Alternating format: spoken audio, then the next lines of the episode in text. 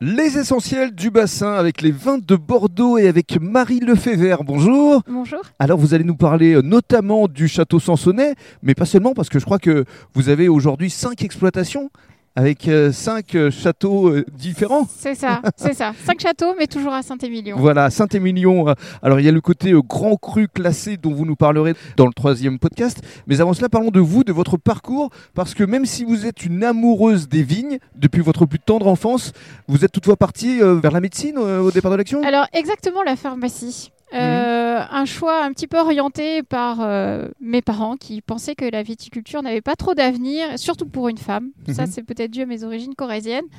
non, je rigole.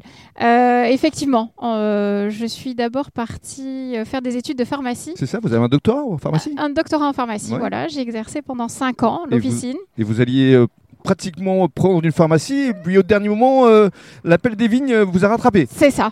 Impossible de résister. Je pensais acheter une pharmacie et faire ma vie et impossible de me décider à acheter la pharmacie. Et ça a été des vignes en fait. Donc euh, en 2009, je crois, Oui. vous avez d'abord euh, repris l'exploitation du château Sansonnet. Exactement. Mhm. En 2009, un énorme coup de cœur euh, pour cette propriété, ce site incroyable et ce terroir de rêve. Mhm. Euh, on a investi dans Château Sansonnet. Alors Château Sansonnet, c'est un grand cru classé aujourd'hui. Expliquons justement aux personnes qui nous écoutent les différents... Classement Les de, différents de classements. Saint-Émilion, c'est vrai qu'il faut parfois éclaircir le, le sujet. Bah, vous avez d'abord les Saint-Émilion génériques, qui sont Mhm. des, des jolis vins, mais qui sont faits avec des rendements un peu plus élevés et où il y a moins d'élevage. Mhm. Euh, voilà. Ensuite, il y a les grands crus. les grands crus, pour lesquels il y a un peu plus de contraintes et un cahier des charges un petit peu plus serré. Et tous les 10 ans, euh, on, peut, on peut essayer de postuler au grand cru classé. Et vous, Voilà. vous l'avez, justement. Nous, on l'a, mais on remet notre titre en jeu, on peut dire, puisque oui. on peut également être déclassé. Mhm. Donc, il faut travailler. Alors parlez-nous euh, de votre exploitation. Euh, château Sansonnet, c'est combien d'hectares à peu près? Quel type de cépage? Alors, Sansonnet, on a 7 hectares sur le haut du plateau calcaire de Saint-Émilion, Mhm. avec euh, une grosse majorité de merlot à 85%, et après du cabernet franc, du cabernet sauvignon à part égale. Et puis pour vous, une priorité, la préservation de l'environnement. Vous y tenez, vous êtes labellisé HVE, haute- valeur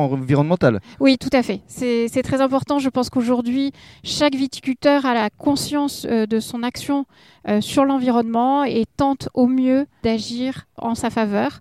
Et notamment, nous, nous avons trouvé au travers de la, la certification HVE une vraie réponse à nos questionnements. Mhm. Et notamment aussi dans notre engagement euh, dans le SME de la première association des vins de Bordeaux. Alors expliquons ce qu'est exactement le SME parce que ça a été initié par le CIVB justement. Exactement. Le CVB euh, permet à de nombreuses entreprises aujourd'hui sur Bordeaux euh, de faire un bilan de son action euh, sur l'environnement. Et quand on parle environnement, on parle bien sûr notre alentour, mais on parle aussi de nos salariés, on parle de la sécurité de nos salariés.